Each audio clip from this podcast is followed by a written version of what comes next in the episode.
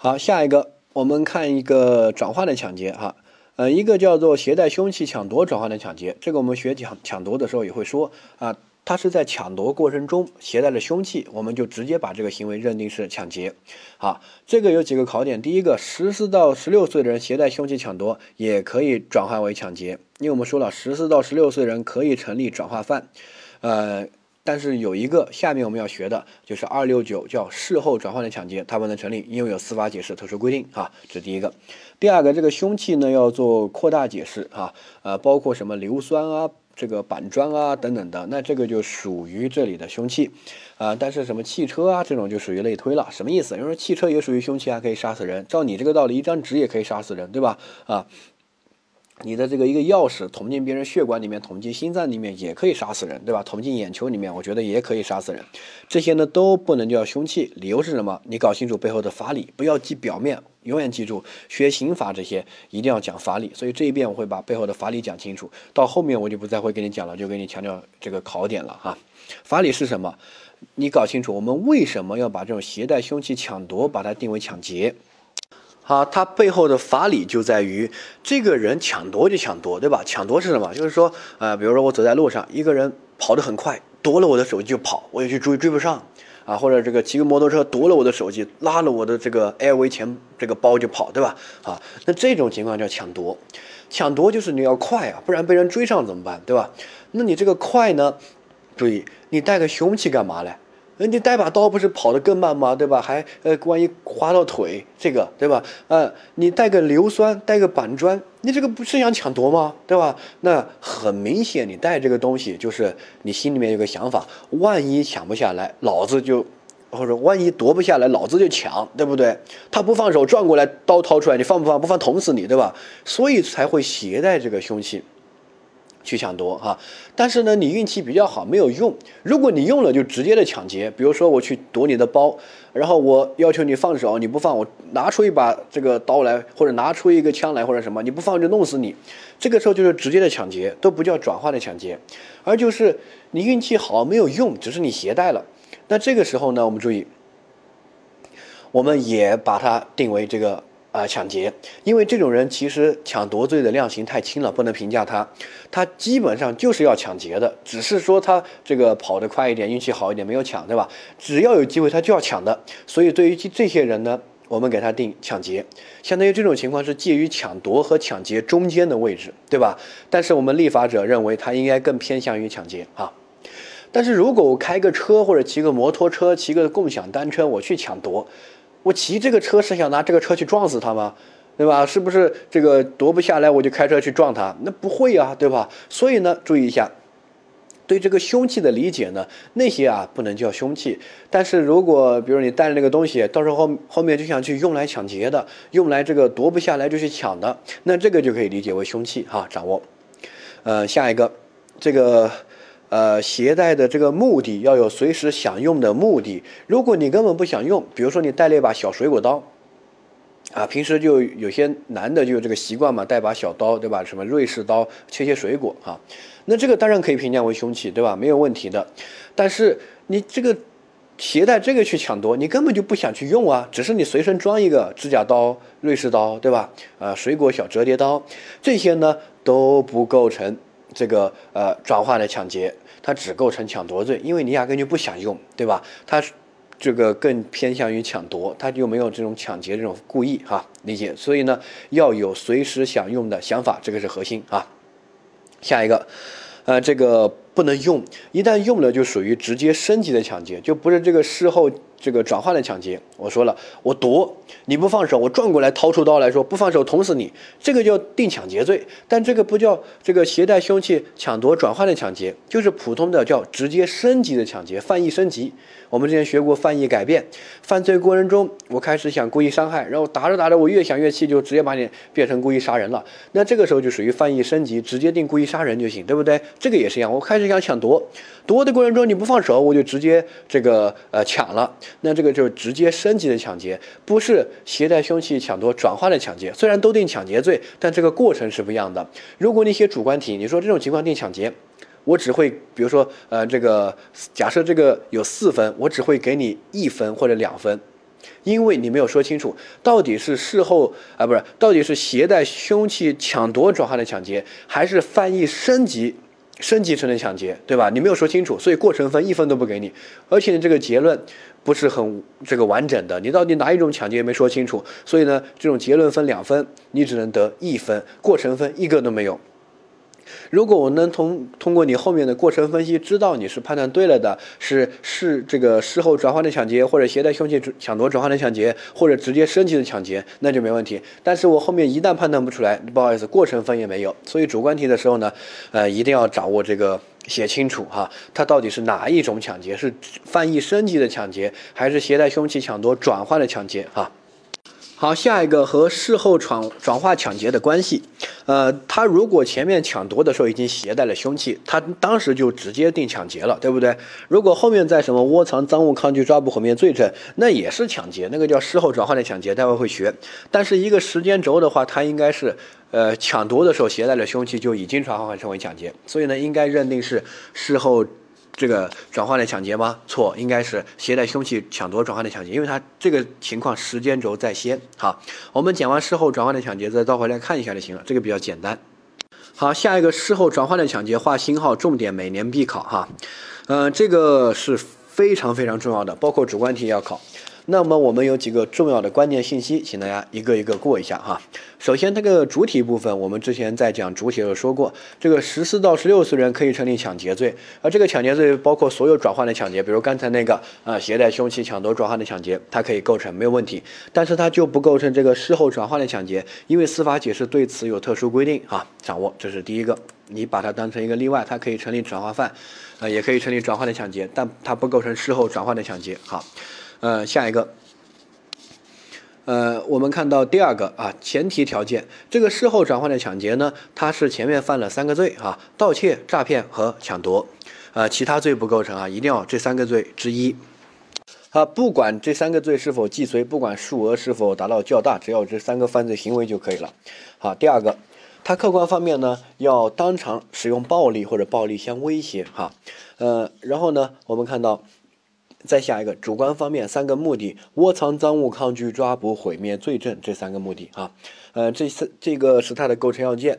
如果你答这个主观题啊，你一定要把它全部都答出来啊。就是前面犯了到底哪一个罪，就不用写三个，但是具体哪一个，比如是诈骗还是盗窃要写，然后要写当场使用暴力，或者题目是威胁的话，要使用暴力相威胁哈。然后它基于什么目的一定要写，如果没写的话，就会丢采分点的分。这个是第一个。第二个客观题，它就会隐含一些陷阱，来来陷害你。比如说，我不是为了窝藏赃物、抗拒抓捕、毁灭罪证，啊，我偷东西，偷完东西之后，那个人就说：“你个怂逼，只敢跑，你有种过来试试。”啊！”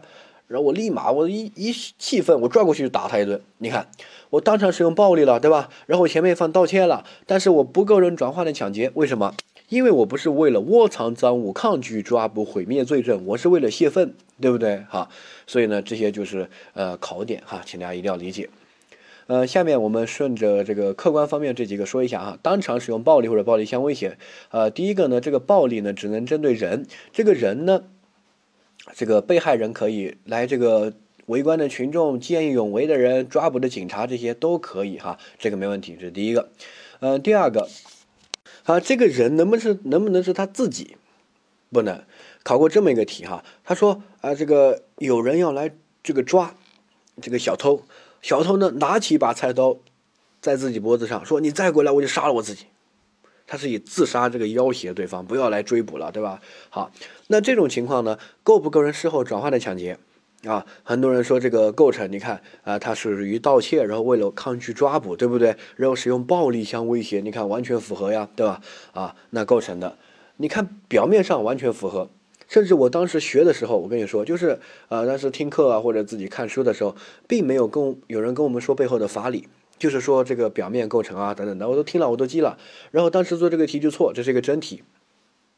哎，我当时我还分析的很严密，我怎么分析的？你听我的分析有没有道理啊？他说，啊，构成这个盗窃罪没问题，然后呢，别人来抓捕他，他为了抗拒抓捕也没问题，然后使用暴力相威胁也没问题，因为我想，如果我是抓那个小偷的人，他直接把那把刀拿起来，我就不敢靠近了，对吧？这个时候我过去，他说是要杀自己，我怎么知道他是他要不要杀我呢？对不对？好，啊，所以他拿起来那一瞬间，我认为就已经有这个暴力相威胁了。后面他要捅自己那是后面的事儿，所以呢，这个当时拿起来就构构成转换的抢劫。你看我这样分析，哎，完全合合逻辑，也符合这个呃它的构成要件。那为什么那个题就是错的呢？它不构成事后转换的抢劫，为什么？法理法理背后的法理哈，我们为什么要规定事后转换的抢劫？啊，就是这种人啊，其实。跟那个携带凶器抢夺转换的抢劫是一个道理，就是他很彪悍，他根本不是一个小偷，对吧？他就是呃，先偷一下试试，如果你敢追，我就敢敢干你，就敢打你，就敢就敢用刀威胁你，对吧？好，那这个其实是更偏向于抢劫的啊，就是属于盗窃和抢劫中间那个。对吧？但是他更偏向于抢劫，因为别人来抓他，他就用暴力相威胁，对吧？啊，然后用刀用枪去对着别人，那这个时候，就是这个人就是一个抢劫犯，很危险。他不是一个很怂的一个小偷，啊，所以呢，你可以用一个犯罪形象来理解一下这些罪，比如说啊。我们这个盗窃罪，这个小偷，他应该是就很怂、很瘦弱的、很灵活那种人，对不对？然后呢，呃，戴着个黑色的这个面具啊，这个面纱，然后呢，穿着黑衣服，晚上偷东西，对吧？这是我们形象里面的小偷，而我们形象里面的抢劫犯是什么？啊，这个，呃，此树是我栽，此路是我开，要想从这里过，必须留下买路财，对吧？啊，什么鲁智深啊、张飞那样的一个形象，这个。这个光着膀子，戴着金链子，满身的纹身，对吧？彪悍的东北大哥那种形象，哎，那个就是抢劫犯在我们的形象，对不对？所以呢，这个抢劫犯和这个小偷啊，形象不同，就代表着他这个行为不同。抢劫有暴力，小偷一般没有暴力，对吧？对吧？哈，小偷偷我们东西，我敢去追他，敢去打他，那个抢劫犯敢敢动吗？对吧？打也打不过他，那么壮，对吧？那么魁梧，哈。理解抢夺呢，就介于他们两个之间，但更偏向于小偷那边，因为抢夺的量刑也不是特别重，这就是他跑的稍微快一点，壮一点，对不对？哈，但是也比较倾向于小偷，只是他没有小偷那么怂啊，他是敢当着面夺你的东西的哈。呃，这个注意一下。所以，如果一个这个形象更像抢劫那边，根本不像一个小偷，我们应该把它认定为抢劫。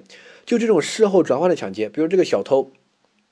看着挺怂的，对吧？他偷个东西我去追，他为了抗拒抓捕，拿出一把刀来就是说：“你再过来，我捅死你。”这个形象立马就不是那个畏畏缩缩那个小偷啊，黑黑色这个面纱罩着脸都不敢露的，对吧？那立马就变成一个这个这个抢劫犯那种形象，对吧？好，所以这种人根本不是一个小偷那种。形象，他应该是一个有严重暴力，可能会危害别人生命的，对不对？这样一个形象，所以我们立法者把这个叫做事后转化的抢劫，把它规定为抢劫的一种。那个携带凶器抢夺也是一样，他根本不仅仅是一个抢夺犯那个形象，他携带了凶器，只要你敢去追捕他或者什么，他直接会用的，对吧？所以呢，我们认为那个也更偏向于抢劫犯的形象，好理解。而刚才那个例子里面，我。去抓一个小偷，这个小偷拿起刀来是要威胁自己，说你再过来，我捅死我自己，不要过来了。你看这个小偷是个什么形象？就是个很怂很怂的形象。给你把刀，你也不敢去伤害别人，你只敢伤害自己，对不对？好，所以呢，他不构成事后转化的抢劫，因为他没有这种人身危险性，不像抢劫犯那么会危害到我的生命啊，这些对不对？他拿把刀，他都只敢威胁到自己的生命，所以呢，还是小偷，不构成事后转化的抢劫，定盗窃罪哈。好，所以把这个背后立法的这个法理把它搞清楚，搞清楚之后呢，更有助于你理解这个事后转化抢劫这个行为，对吧？好，那我们基于这个，我们再来看一下，这种暴力必须是针对人实施的，就如果是对物的一些暴力，那不属于，比如说，啊，这个有有人来这个抓捕啊，然后呢，我就。这个打这个路上的一些东西，然后打倒了，然后来呃阻碍别人的抓捕，对不对？或者有条狗来咬，我就这个踢这个狗，对吧？啊，然后有个门锁起来，我就一一脚用用暴力把这个门踹开，对吧？哈，那这些呢都不能叫这个事后转换的抢劫的暴力，因为他没有对人实施，对不对？他没有那种抢劫犯那个对人的那种危险性，对吧？不能认定为抢劫，哈，还是一个普通的小偷，只是跑。呃，下一个。呃，这个当场哈，另外一个考点，当场，当场呢是这个整个追捕的过程。如果这个是后面的，隔了好久了，那个不叫这个呃当场了。比如说一个小偷偷我东西，我追，我追了他一天一夜，这个过程没断，然后呢，他这个跑不动了，转过来说你再追我捅死你，这个时候就属于这个用暴力相威胁，当场完全符合，没问题啊。但是比如说我追一个小偷，哎，没追上，哎，第二天我在路上看到他，我说你昨天偷我东西，让他转过来说你再过来我捅死你。这个时候就不叫当场使用暴力相威胁了，隔了，对不对？他是第二天的事儿，整个追捕过程都断了啊，所以呢，这个就属于后面呢就可能属于故意伤害，前面就构成盗窃啊，就不属于转化的抢劫。掌握好，下一个。呃，主观方面为了窝藏赃物，抗拒抓捕，毁灭罪证，这个是客观题最爱考的一个点哈。呃，其实主观题也会考这个，一定要看清楚它的目的是不是这个目的。如果是基于其他目的，不构成事后转化的抢劫，那个伤害行为可能单独构成故意伤害罪和前面的盗窃罪数罪并罚啊。好，还跟另一个考这个事后转换的抢劫，它是另一个独立的法条，它跟一般的那个抢劫不一样，对吧？好，所以呢，他考试的时候会认定到底是 A 事后转换的抢劫，还是 B 抢劫，就普通的抢劫。哈，呃，事后转换的抢劫一定要基于这三个目的，区别于直接升级的抢劫。比如说，啊，这个，呃，我，呃，这个去。这个盗窃，盗窃过程中呢，这个主人回来了啊，或者被发现了，然后我立刻掏出把刀来，我说这个坐着，然后东西在哪？说不说我捅死你？这个叫什么？还有人说这个就属于盗窃，然后当场使用暴力相威胁，对不对？就属于事后转换的抢劫，对不对？错，为什么？因为他压根就不是为了抗拒抓捕，也不是为了窝藏赃物，更不是为了毁灭罪证，他是干嘛？他是直接想取得财物，对吧？啊，直接想顺利的取得财物，那这个时候呢，应该属于直接升级的抢劫，不是事后转换的抢劫。哈，掌握。好，下一个我们看最后一个知识点，实行过线哈，这个总则讲过了，在这边再复习一下。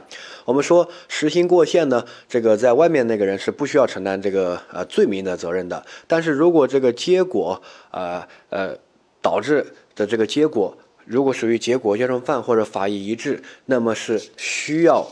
对这个结果负责，对不对？法医一致，比如财产损失的结果啊，哈，这个是实行过线的一个内容。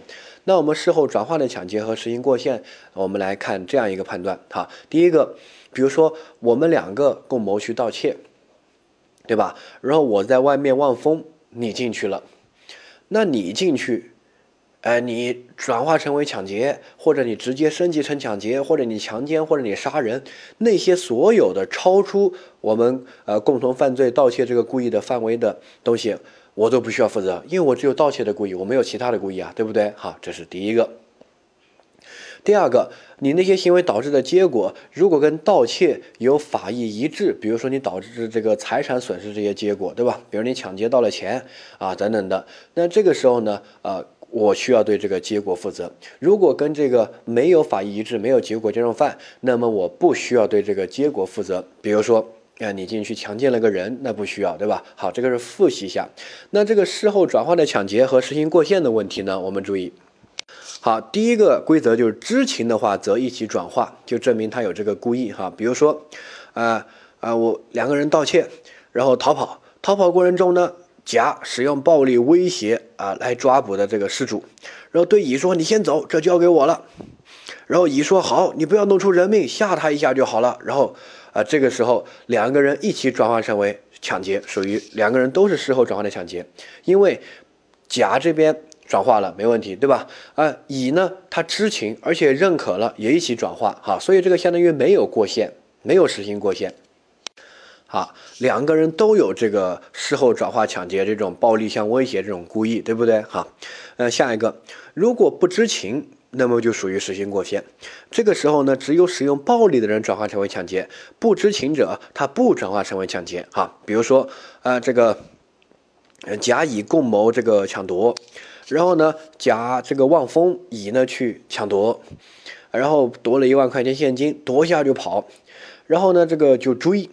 追的过程中呢，呃，正好遇到甲这边，甲就伸个脚啊，把这个追的人绊倒了，而且摔成了轻伤，这个是关键点，轻伤啊。呃，很多人说，呃，这个属不属于事后转换的抢劫啊？很多人说不属于，理由是什么？理由是绊倒怎么能叫这个暴力相威胁嘛？暴力行为对吧？这个暴力不是要达到那个程度吗？好。